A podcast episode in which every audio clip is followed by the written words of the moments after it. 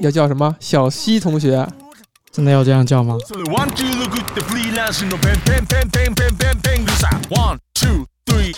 我我非常喜欢老外一句话，就当你问老外呃我怎么称呼你的时候，有些老外会说：you can call me whatever you want。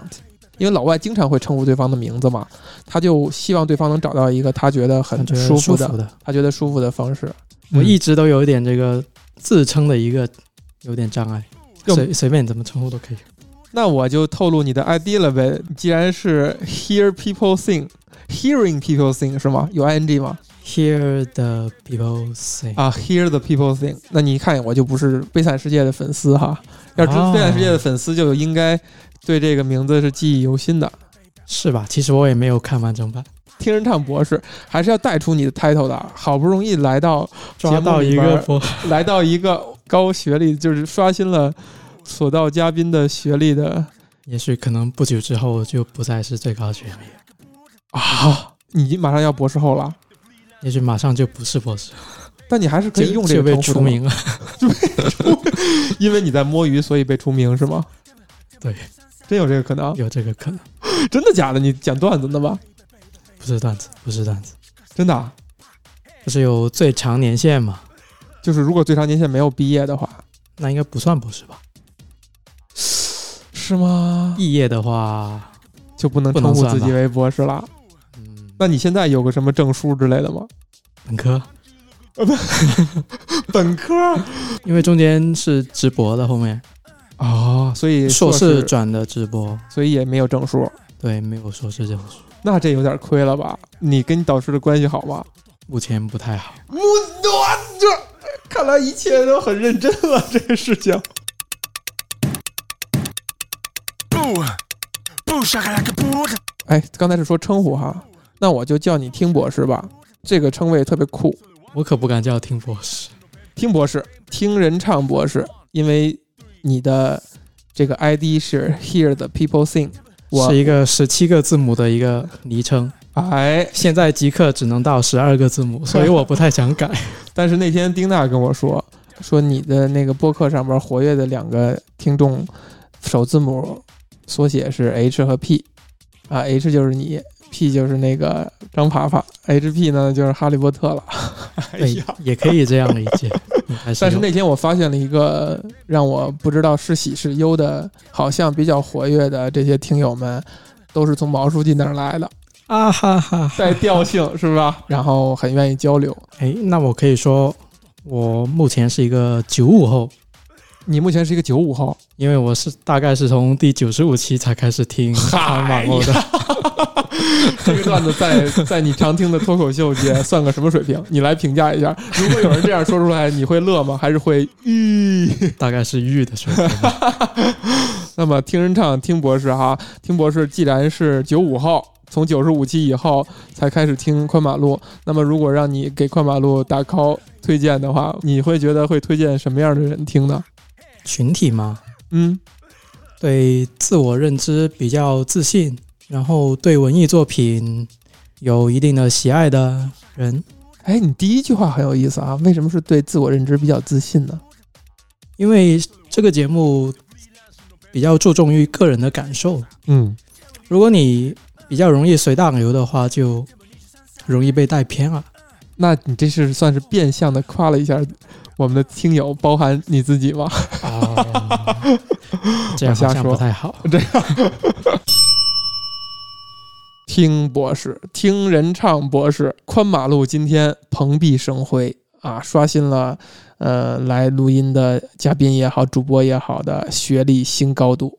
我们今天有幸来了一位博士，哎呀，这个博士呢，我还非常的荣幸。博士是我们的宽马路的一位，你觉得算忠实的听友吗？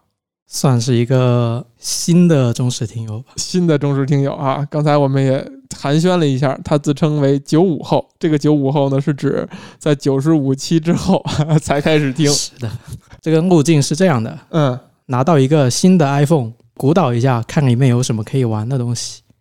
发现一个紫色的 APP Podcast，然后打开之后发现它的推荐位是日坛公园，哎，稍微听几期之后，发现能听进去。石老板、哎当地人一言不合，哦无，聊斋，在这之前这几个名字你都没有听说过。算是从播客里面听到的。哎，这个还挺有意思啊！也就是说，你入坑的脱口秀或者叫单口喜剧是从播客里入坑的。对哎呀，我感觉当地人绕了一大很多粉丝，呀，很多新粉丝可能都是这样，从播客入坑的。算是吧。我到宽门过就是从毛书记的基本无害过来的嘛，在我的这个算什么呢？巧言欺骗下，从毛书记那儿了几个。确是有效果的，而且不是第一次上他的节目的时候，第二次那本比较著名的书，著名的书，那就是我们提到导弹向日葵。对，然后哎淘宝上有一个店的评价，现在已经是都是什么从基本无害过来的 这一种评论，啊，没想到我还这个干了一件带货的事情。不知道大家是不是也是通过层层的链接跳到这边了？跟一个听友能够建立一个缘分啊，建立一个联系，还是挺周折的，还是挺曲折的。也许跟看文献也有关系吧。跟什么？看文献的习惯，因为你需哎要追索，也就是说，只有博士能遵循这样的路径。那硕士也是可以的嘛。哎呀，当前播客领域的听众好像学历还挺高的，可能知识分子有一点这种错觉。听人唱，听博士在播客的评论区经常我们一起互动。然后呢，听博士呢，好像看似有一个营造了一个假象，比较怀念我当年宽马路的七字标题。于是呢，他就自发的每一期现在的播客呢，也都去起一个七字标题，也没有每一期啊，号外还是要偷一下啊。然后我呢就产生一种什么感觉呢？这个例子我可能在别的地儿也举过啊，就是当年马三立有一次去听了侯宝林的一场相声，侯宝林在那相声里边呢使了柳活，也就是说他唱戏了，就那个相声里是带唱戏的。从此马三立就不再唱了，就是因为知道，哎呦，侯宝林已经到这个水平了，我在说相声的时候使柳活，那就有点儿自不量力了。从此我就再也不起妻子标题了，哎因为我遇到了听博士。那这是一个借口还是真实的想法呢？这既是借口，也是真实的想法啊！就像这个妻子标题，这个在这个取悦自己的过程当中腻了，呃，又又当然知道它是一个不利于听众去发现一期播客的行为，于是就自然的把它停掉了。那但是每次跟听博士互动，我还是很开心的。那最近还有一个改变，还有一个改变，这个节目开始加进了音乐了。哎，你对此怎么看？我觉得还是看您的个人能否接受吧。你说的很小心哈，很像是一个搞科研的博士。你你感觉呢？你来猜测呢？就这个事儿，我会开心吗？就像音乐剧里面唱的，歌剧《魅影》唱的 “Past the point of no return”。加音乐这件事儿哈，虽然我以前是很排斥、很抵触的，因为我觉得这个东西它不是播客的一部分。但是最近我已经做了很挺多期的了，在做的过程当中，我非常非常享受，非常非常开心，是我每次剪播客的时候非常快乐的时光。因为我从小就很喜欢听歌、听音乐，我也组过乐队，所以对音乐还是很亲近的。只是说，我觉得干这件事儿好像它不应该是这个节目的一部分。啊，但是真正做这个过程当中，做扎到细节里，还是挺喜欢的。那么你喜欢带听带音乐的播客吗？恰当的加一些音乐还是挺有气氛的。是，音乐是一种怎么说呢？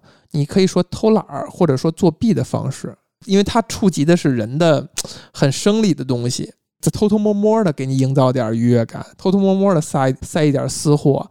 但其实，如果你冷静想，或者你把它拿掉的话，可能就没有那么好了。这也是为什么我我排斥它的一点。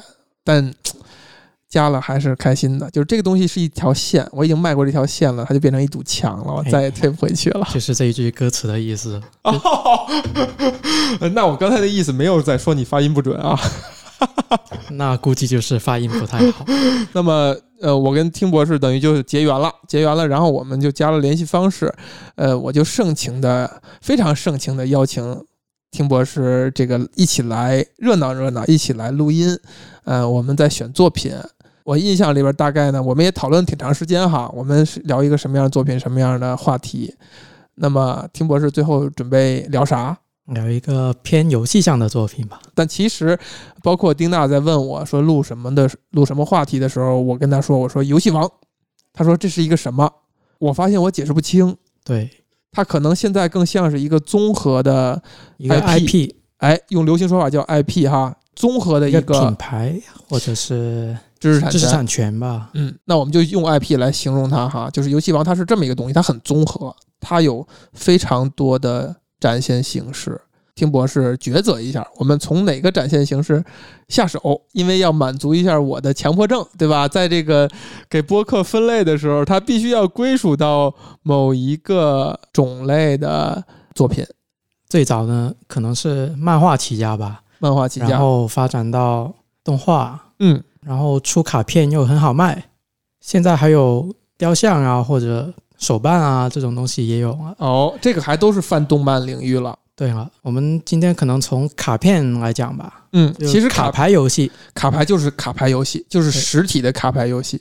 对，游戏王现在还是实体卡牌游戏，但是明年可能就开始主打要线上了。哦，那他晚了，真的是晚了很多很多年哈。对，他也挺谨慎的。其实他一直有电子游戏，就是游戏也是一直是有的，只是好像感觉没有那么的重视。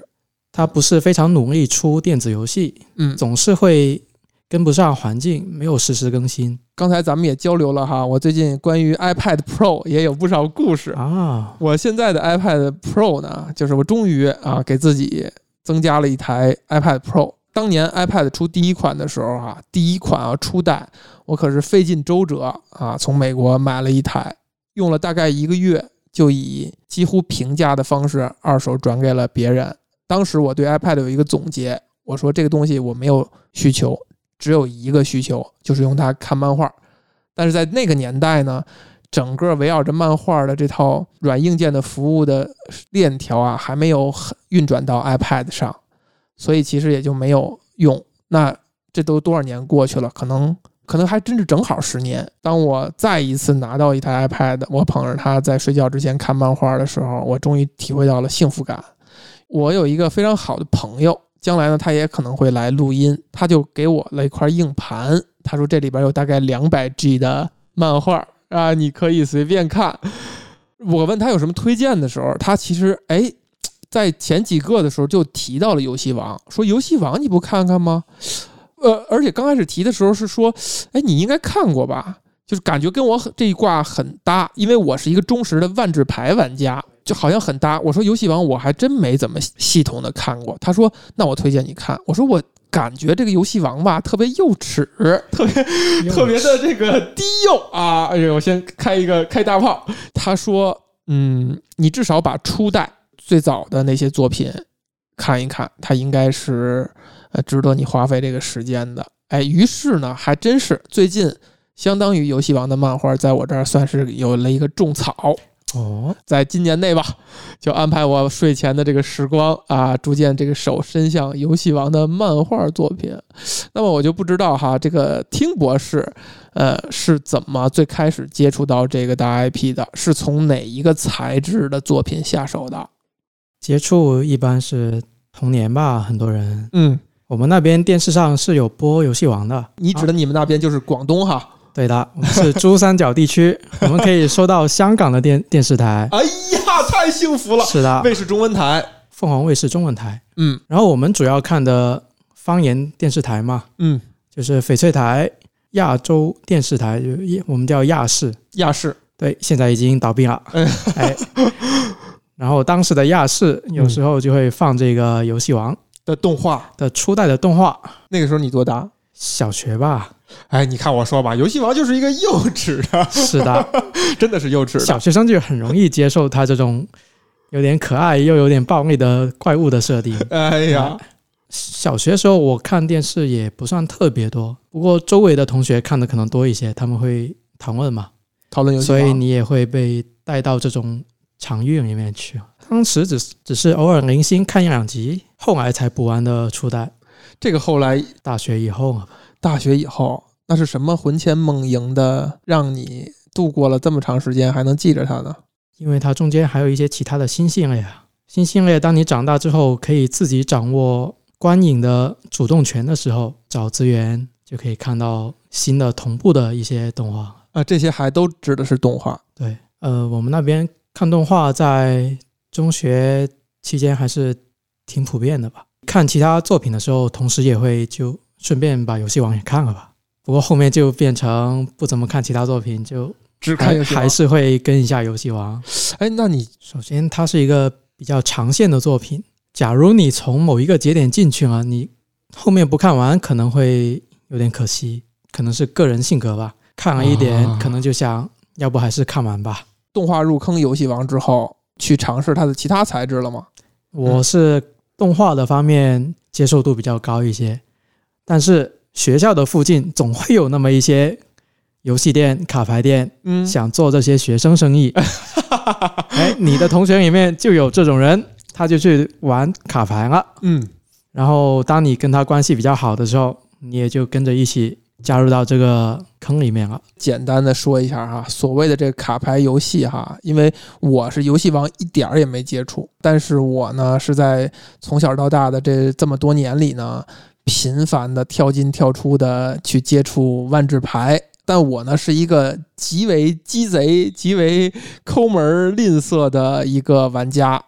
高中开始到现在吧，这几次接触加在一起花费不会超过五千块钱，绝对是超过不了的。那我也绝对超过不了。绝对超过不了哈。但是这个数字哈，这可能有的听友他不太清楚。就这种卡牌游戏，尤其是线下对战这种卡牌游戏，这个数字在这个圈子里边，那简直就是笑掉大牙。就是大家会觉得你这也叫玩儿 万智牌啊？我不知道对于游戏王是不是这样，因为我后来呢，我的高中的同学呢，就是在他工作了以后，呃，我们后来打这个牌呢，它都是每一个系列出来以后，就先几万块钱先扔那儿买几箱，然后把牌攒齐了。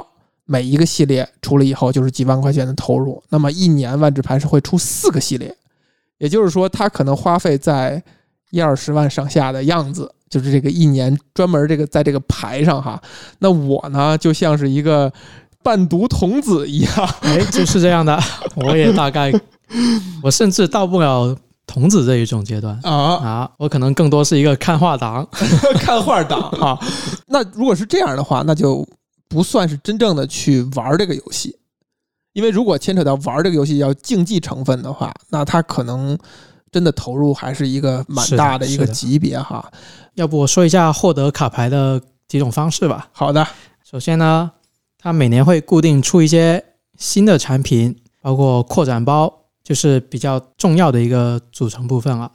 每个扩展包可能有几十种新牌加入到旧的卡组里面，或者是自成体系的一些新卡组，嗯，那你就可能必须要抽这些新卡包，整合整合的买。就像这种形式哈，就是其实可能有的听友他不清楚这种实体卡牌的形式，但是如果你玩过线上的卡牌游戏，其实万变不离其宗，也是这样，它定期会运营出一个系列，然后会有新的卡出来，然后你的获得方式呢，不是说你想买哪张卡就买哪张卡，它是通过抽包、开箱子、开宝箱这种形式给你，于是呢，它就是一个有可能会是一个无底洞。啊，当这个如果这个厂商很良心的话，还是在一个范围之内的。但是你又抽同样的卡，又要什么加星儿什么之类的，它就可能是一个无无底洞。这个听博士，这种形式它对你产生不产生吸引力？就是你会不会有也想疯狂的买一箱啊氪金的这种冲动？整盒的扩展包我没有买过，从来没有买过整盒的不过我买过一次那个其他的小产品，小产品，指的是什么决斗者专属的卡包，啊？也是开盒的这种类型的。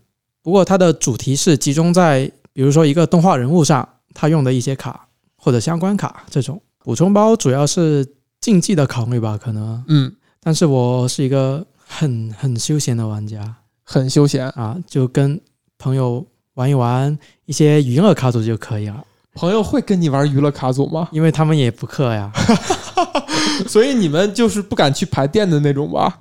就哎如果在排店跟人打一打的话，肯定会被嘲讽。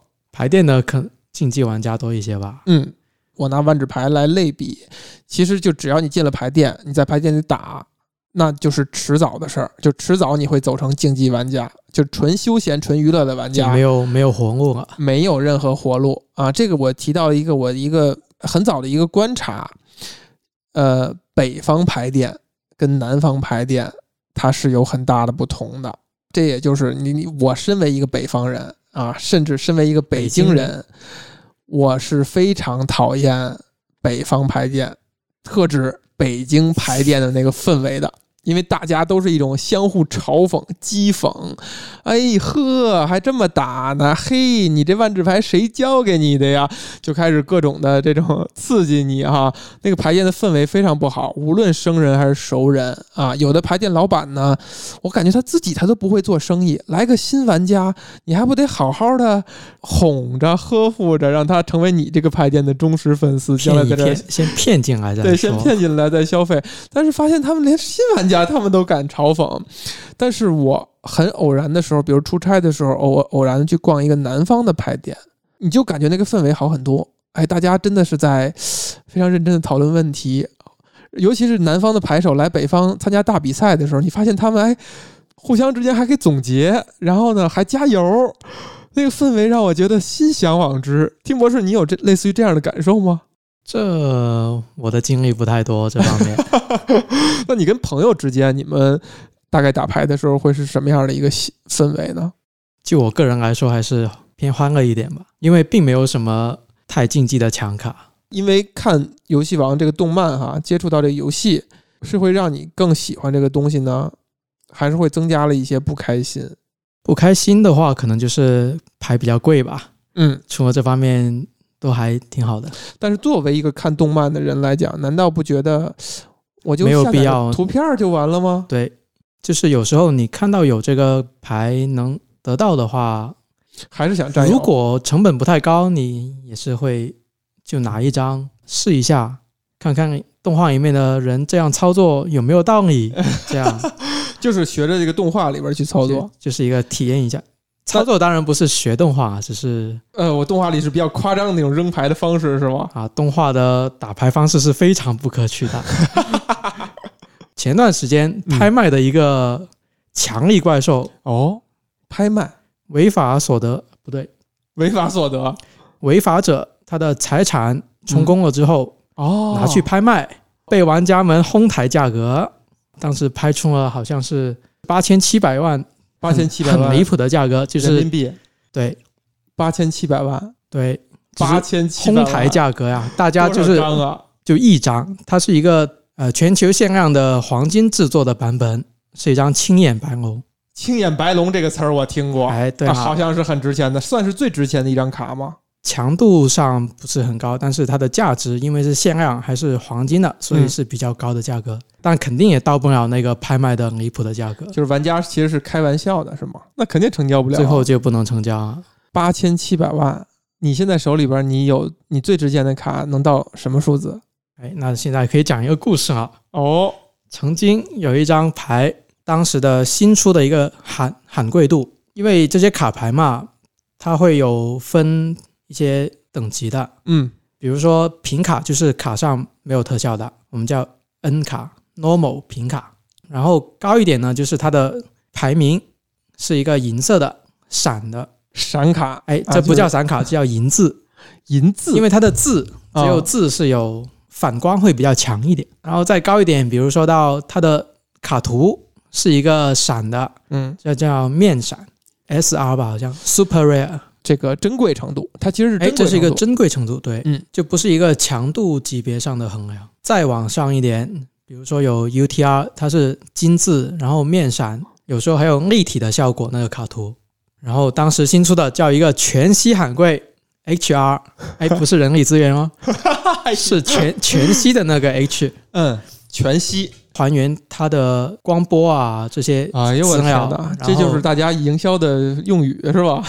哎，但是它的牌面乍一看它是一个白的牌，就像空白一样的。哦你要把它对着强光，在不同的角度上稍微转动一下，然后你就可以看到它的各种颜色反射出来了，就跟镭射什么什么那感觉似的，我也哎瞎说有点这啊个意思。就是它是一个全新的一个珍贵程度，以前从来没出过。就当时是首次发出这个珍贵程度的卡，嗯，当时我们就看到这个卡，我们的同学三个同学就商量了一下，要不要搞一张。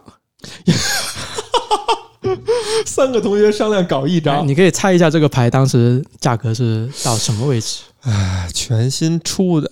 那我得先作为一个专业人士吧，得问一下基础信息，比如全新出的，它如果买一盒的话，它出一张的可能性有多大呢？是保准出吗？这个我记不太清楚啊，嗯，最多是出一张。最多出一张，就买一整盒，对，整盒补充包出一张。就是一个最高的含贵度。嗯，你们要买的这个牌的排名那个名称是一张强度很强的卡吗？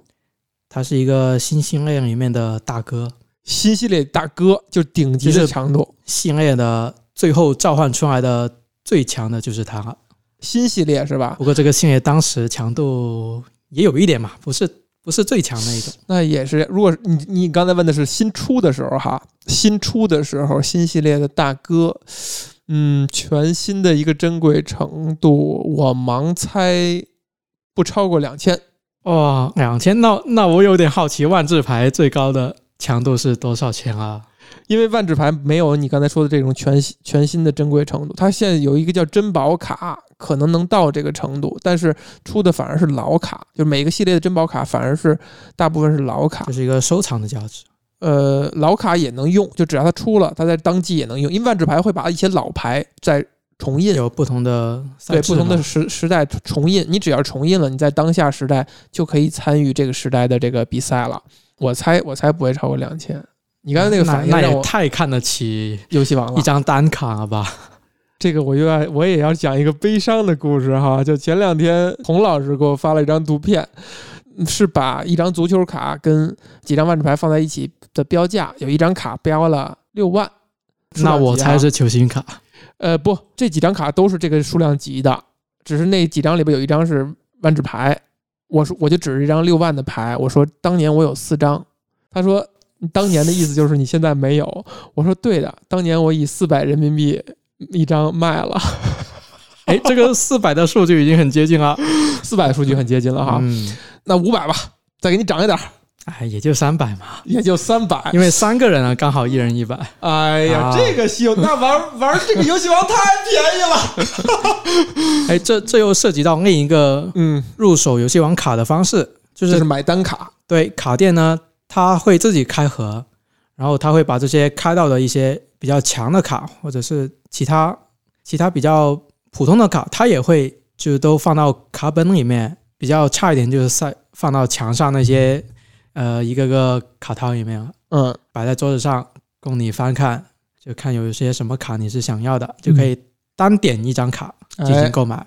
你能接受花多少钱去买卡？这个三百块钱，这算你的这这个这算是一个孤立吧。孤立，超出了你的承受范围，你无法允许自己这样去做。如果是无法跟家长去交代，如果是自己单人买一张三百，我是应该不接受完全不接受。单张牌。在打这种卡牌呢，是有鄙视链的。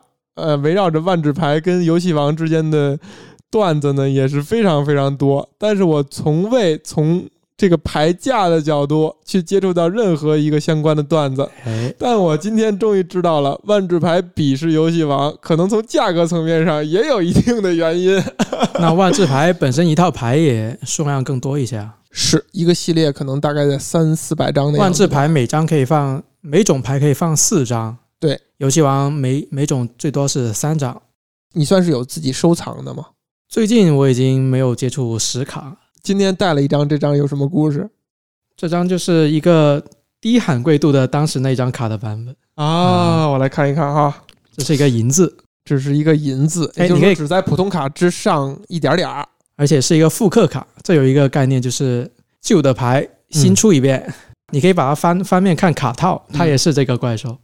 我给大家形容一下哈，我眼前嗯看到的这张略显中二的卡牌上面儿 名字比较中二，汉字。是一条银色的，感觉是金属材质的长龙，哎，盘在一个地方，身上有一些小的不无法支撑它身体飞起来的小的羽翼啊，然后背后好像有一条，好像是一个更宽的一个羽翼。这个牌呢，就是让我想到了所有能够嘲讽，就是万智玩家嘲讽游戏王的那些段子哈，很中二，是你很心仪的一张牌吗？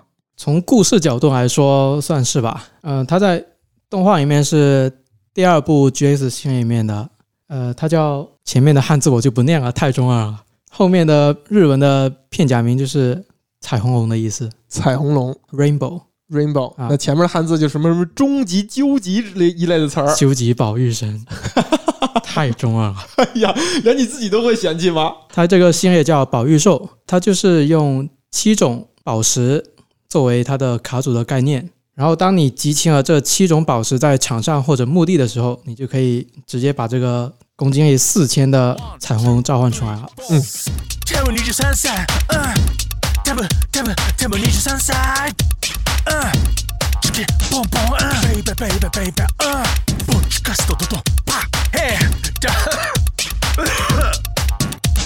听人唱，听博士跟我提出来聊游戏王的时候，我非常兴奋。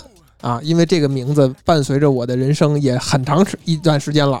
作为一个配角，假想敌吧，抬他一手。作为一个提升自我自信的一个配角，但是呢，一直没有花时间或者说花精力正式的了解他，但是他能经久不衰这么多年，就几十年，像万纸牌一样的悠久的历史，我觉得一定是有它的过人之处的。我猜测，听博士是像我们著名的、受人爱戴的洪老师一样，应该是个剧情党，是个设定党。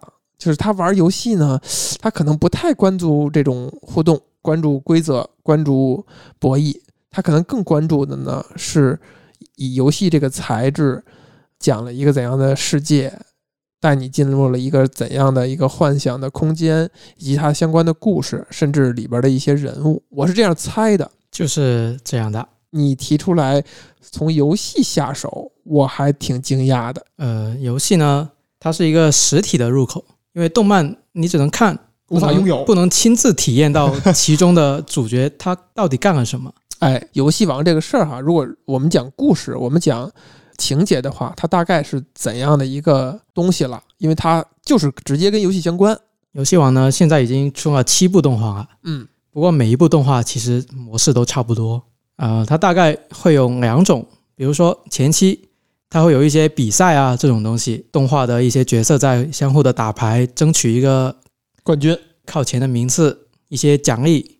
比如说最初代的话，一开始他们去一个呃游戏王国，最后可能就会得到一些钱财或者名誉这种东西，第一决斗王类似这种称号。嗯啊，，这些东西其实说起来也还是很游戏化的。但是你也可以投投射到现实中，就是钱财嘛，比赛都是为了这种东西。啊是的，是的。其实竞技项目、竞技体育最后就是拿奖金的哎，我看万智牌的一些什么 PT 这些比赛，嗯、好像奖金也是挺高的。奖金可能也就在几万美金的这个数量级。哎，这跟游戏王故事里面也有点像啊。当时初代的第二部分叫决斗都市嘛，打牌赢了之后可以获得对手的牌。哎，这个其实很适合电子化的哈，感觉你要实体的打完了以后，你可以获得对手的牌，这好像容易 容易打起来。哎，这个太容易打起来。今年我好像听说一个做成叫黑暗游戏的一个比赛，就是他在一个直升机上，如果你输了，你就去跳伞跳下来，实体的比赛，就类似一个惩罚的意思啊。哇、这个还挺创新的哈。是的，因为游戏王里面有一个黑暗游戏的概念，假如你输了，你就会被拖到一个像是心灵的深渊中，就是出不来了这种。心灵的深渊，就它有一些些玄幻这种魔幻的一些成分在里面。我们再说回故事的话题，嗯它故事推进的有一个毁灭世界的要素，就是反派他非常的强大，他也很坏，他想对世界做一些坏事。然后在这个打牌可以解决一切的事件里面呢，嗯，主角就承担了一个正义的守护者的角色。怪兽为什么要毁灭世界呢？出于一些个人的原因，或者他们种族 嗯，生存的原因，有一些反派也是会有一些刻画的。它其实每一里部中间没有太长的一个间隔，几乎就是连续出的。嗯它在动画出的同时，卡牌也是不断的更新中，相辅相成吧。游戏王是会按年来更新卡牌吗？是实卡的话，嗯是自己有一个步调，它会吸收一些动画卡放到卡包里面出，嗯，但是也会自己出一些独有的原创卡。你怎么看待这种原创卡呢？原创卡呢，它也会跟当时的动画的召唤形式是比较密切的、嗯相关的，也是比较有意思的主题。收藏的话，可能不会太考虑吧。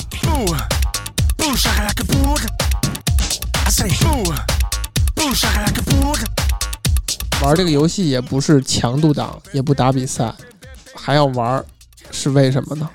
呃，首先这个你要直接玩的话，嗯，花销还是挺大的。你是觉得你没办法玩，但是还是很想玩的。我觉得这个游戏的模式还是挺好玩的，花太多钱好像也没有必要。如如果他是出电子游戏，可以自己随便在里面用虚拟的游戏币，在单机里面买一些卡牌试一下的话，那非常可以接受。如果他出的也是像万智牌一样，是可能是需要氪金的话呢，呃，明年可能就是这个情况了。你会玩吗？其实万智牌一个系列在网上的话，图省事儿，你花个几百块钱应该就能抽齐一个系列哈，几百块钱就能抽齐，你就可以是像职业牌手一样拥有所有的牌。一个系列，就如果一个系列几百块钱就能抽齐电子版，会考虑玩吗？那如果算一年，咱们算一年哈，我拍脑袋想，一年出的所有卡，你你的在线版本两千块钱，你就能跟所有的玩家在同一个水平下竞争，就是你卡是齐的，你不用因为少了哪张卡而在强度上无法达到，而无法跟别人进行对战和博弈，你只会因为水平经验不足输输掉比赛。你会考虑玩这个游戏吗？这又回到了音乐的问题啊。音乐的问题，这个在网络游戏上付费，嗯，就和你用这个音乐有点类似。哦当你没有用的时候，你就一直不想用。嗯是，也就是说你从来没玩过网络游戏，那你是在类比吗？我只是说，一个新游戏，当你还没有付费的时候，你会门槛更高一点，嗯心理的一个付费门槛。嗯，为游戏这样氪金充过钱吗？嗯、炉石上还是有的吧？炉石你还是会玩的，传说然后你炉石算是一个真正打比赛、追求强度、追求成那绩的吗没？有，我常年在最高段位的下一段位混迹。那么你玩游戏王等于比这个心态还是要低，更低一些。是，那也就是说，它其实还真的是情节或者设定上是更吸引你去去玩这个东西。最开始可能就是跟一下动画里面的使用的卡牌，嗯，到后来啊，那就是真的是移情带入自己有一点有一故事情节的身份了啊，哈，当时第二部它出了非常多的融合卡，上头了。稍微有点上头吧，就有一种像是搜口音问题开始了，有一点收藏的情节，啊但是也不会全部都要收，就是哪一个比较好看一点的啊，或者看起来强力一点的。据你所知，在游戏王这个所谓的圈子里面，像你这样的人多吗？就他其实是深深的移情，那肯定不多啊，肯定不多。我觉得不多吧。那我又要开嘲讽了，你强度党谁玩游戏王啊？强度党还是强度党或者说真正做喜欢卡牌游戏玩家的，难道不就去玩万纸牌吗？你最损的，你玩个炉石，我也觉得可以勉强可以过关，可以接受啊。我瞎说了啊，这个就就有引战了。卡牌游戏之间的机制比较的问题。像炉石万智，它有一个费用的概念，要按部就班的慢慢来。你可能检索也没有那么强，像炉石的检索就非常差，但是游戏王的检索是非常强的，你指的检索就是找牌，找对应的牌找。找特定的牌，就你想要哪个，你就能找到它。所以在游戏王，你可以当没有干扰的时候，你想要自己的，你想要达成一个套路是比较容易达成的。不是就靠概率达成的。对，就不需要太靠概率，就是你只要构筑的好，你上手率有了，当你抽到一张关键牌的时候，你就可以直接展开。哎，现在的游戏王就是一个偏展爆的游戏吧，一张接一张，再接一个，嗯，就有一个说书的概念，就你一直说一直说你，就说我出了这张牌了，我告诉你，我告诉你，我就赢了。哎，它的效果是这样的，它召唤一个这个，这个出来之后，它又可以将你拿一张牌放到哪里去，然后继续再召唤更强力的一个怪兽，然后达到一个 对方解不掉的场，或者是直接把对方打死。其实我一直就想说到那个相关的，比如说剧情，呃，或者说人物这些方面，你现在认为它还是吸引你的吗？呃，一集一集看下来，你还是可以带入到环境里面的。嗯稍微讲一下各代的特点嘛。嗯初代的故事呢，它跟这个古埃及大家都知道的法老王游戏王初代的主角嗯叫武藤游戏，他在爷爷的游戏店里把这个散落的积木拼起来了，得到一个千年积木，结果发现里面有一个灵魂，据说是古代的法老王的灵魂，然后就展开到了一个古埃及七大法器的一个故事。这个法老王想，他忘记了自己的名字，然后他也回不去安息的地方了，他就想找回自己的名字，收集齐这七个法器，通过寄生在这个主角有武藤游戏的积木里面，跟着他一起通过打牌去收集这些物件。因为我那个特别喜欢漫画的朋友，他其实给我推荐的时候，他说游戏王一开始的时候，就是不光是打牌这一种游戏，有很多很多游戏，所以刚开始的这个情节还是挺热闹的，哎，那就更早之前的游戏王，那就是更早之前的了好像有十多集吧。它是真的是一个像桌游的概念的游戏王了，啊有各种奇奇怪怪的游戏。你现在谈到的都已经它收罗到规整到了只用卡牌游戏的这个形式去承载这个动画内容了。从那个以后就全部都是以卡牌形式展对开的。，这个在我看来也是一个商业决定了是的内容方向的啊。它好像是刚开始出这个漫画，我忘了是火还是不火了，反正很多种游戏样子。然后机缘巧合就出这卡牌了，对，就是出这卡牌以后，发现大家就很热衷，于是之后全是卡牌。是初代是古埃及的一个神话故事吧，有点像，也涉及到一些相关概念啊，比如说提到三幻神奥贝利斯巨神兵是一个古埃及的方尖塔的一个概念，嗯奥辛利斯的天空龙和拉的翼神龙，奥辛利斯和拉就是古埃及的神话里面的神。这些情节它吸引你是说你真的对这种设定很感兴趣，还是我猜有一种哈，就以前传统的有一些动画，或者我们小时候看的一些动画，它会有一个结构感很强。比如说，我能想起来这个《魔神魔神坛斗士》还叫什么《魔神英雄传》，他一上来告诉你我要打这个山，这个山有七层，然后哎，对对对，七层，然后你一层一层打，你就觉得哎很安心哦，原来就是打七层，这层打完了，下一层又有一个新的东西，它结构性很强。游戏王的结构其实也不算特别强，稍微有一点单元化。单元化，在单元内部，它是由一个一个决斗、一场一场决斗组成的嘛，就是你两个人打一局，它可以打好几集。数场游戏就是打了几场跟剧情相关的，就组成一个小单元。这个打游戏的过程当中，它的好看的程度是用什么引起的？你比如说啊，就是如果我们都知道的足球小将啊、灌篮高手啊，甚至棒球的一些漫画啊，它那个体育运动，你本身看这个运动它就精彩，所以它用漫画的形式画呢，它能把这中间这些斗智斗勇的过程给你画出来。然后还有呢，就比如像什么什么诈欺游戏这种搞骗术的，它本身这个规则，慢慢的大家去理解那个规则，去利用这个规则的点去进行博弈，这个过程就很精彩。那么卡牌游戏，因为我玩啊，我不知道它会通过什么方式来把它故事讲的精彩。因为你现在让我想哈，万智牌的比赛有这个随机的元素，它可能会有一些戏剧性的场面出现。就比如你现在局势落后，神抽一张啊，我们叫 top deck，哎，是的，帮你扭转了局面，他是很激动的。但是这仅此而已，你不能老用啊，你不能每次 关键节点都 top deck 呀。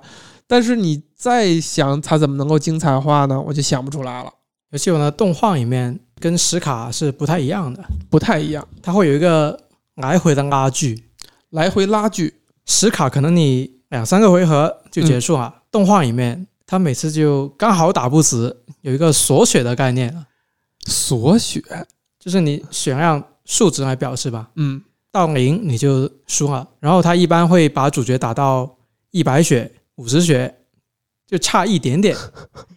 啊，它的基本单位一般是一百整百这样算的。整百，就比如说他原来有四千，结果他只剩一百五十了，然后主角就开始反击，这是一个剧情上的一个跌宕的一个。然后其他的点呢，可能比如说他每一集在他原来的卡组构筑大致不变的情况下，他可能会新出一个本集亮点怪兽，本集亮点怪兽就是他新出来的，就是会很就新鲜，对，就是新鲜感，每一集有一点点新鲜感，但是又保留一点熟悉原原有的熟悉，两者结合，你大致知道它是一个什么套路，但是它出现了新的点。我想想，如果其他卡牌游戏这样操作，是不是也合理？因为其实差别在于呢，你看万智牌它讲的那个世界观、那个故事啊，或者那个设定啊，它是跟牌这件事儿不相关的，是那些都是活生生的动物啊、人呐、旅法师啊、召唤、召唤啊等等的，对吧？它是用卡牌完全虚拟这件事儿，好像只有游戏王是真正这个讲这个故事、这个设定，就是在玩卡牌游戏。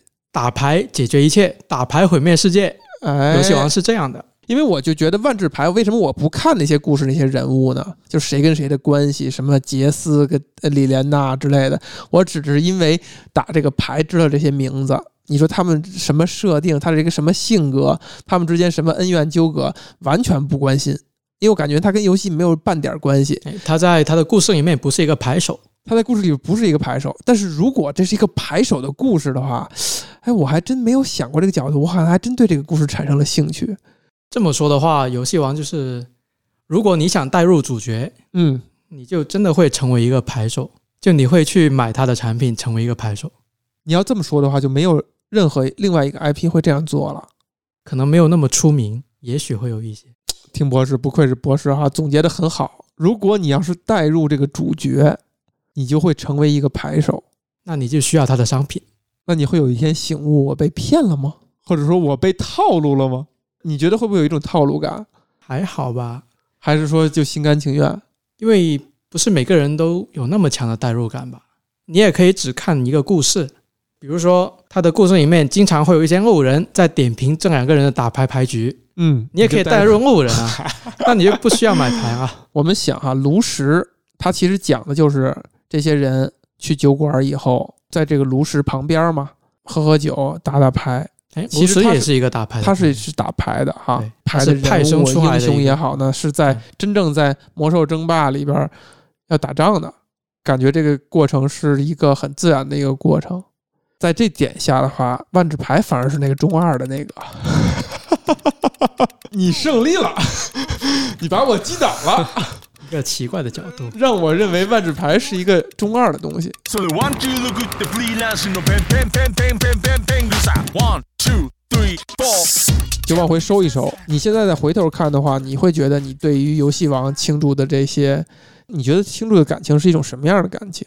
我觉得还是怀旧吧，因为它的系列是一直在更新，嗯，但是身边的人没有那么多在玩了，就没有。然后看动画的人也基本上没有啊，很多都是当时新出一集就追一集这样看下来的吧，你看的时候也不会觉得不耐烦，还是很引人入胜的。还挺好看的。因为毕竟是动画嘛，就是如果你是一个爱看动画的人，就可以接受这种设定。追新番，有时间的话就会追。在你看来的话，就是游戏王的动画，它一集一集往下出，也是能保证一个至少在动漫二次元领域里是高水平的作品。这可以说一点历史的故事啊。当时第五部它开始的情节就比较引人入胜。它首先推出新的召唤法，然后把过去几代的旧的几种召唤法都统一过来，就像一个集大成者的故事。但是到最后，这个故事就开始烂尾了，开始烂尾哎了，在剧情的方面开始烂尾了，达成一个日本动画史上的差评记录。我的天，就是它的网络差评的动画前好十多位吧，好像都是游戏王的 这个集是吧？A 五的各各个末尾的几集，占领了这个榜。听人唱博士，嗯，我们的听友如果听完了，如果恰巧听完了，他会转发给谁？他你也可以预言他们听不完，首先应该会听不完，一定要听完啊！听完听到此刻的朋友，call to action，你就是在公屏上打听人唱老师赛高。千万不要 哎呀，你会觉得他值得转发给谁？转发给一些对过去有一些怀念情节的人吧。然后他也刚好对二次元领域比较喜欢，嗯，我居然在我最后咱们录音的最后才捕捉到，原来听人唱老师是一个二次元属性更强的人。我觉得我也不太典型二次元，追新番已经是一个非常大的动作了，是吗？想象中二次元可能就得穿成需要。更加的写点那一种，比如呢，怎样个写点法？买一些奇怪的周边产品，那需要穿的奇奇怪怪吗？穿的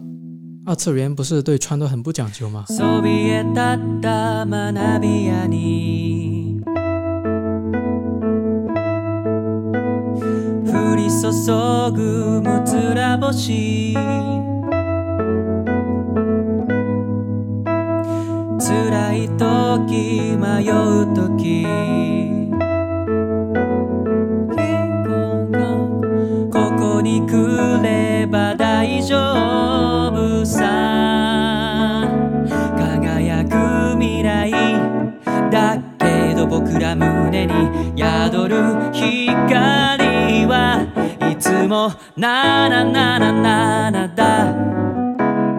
なななななな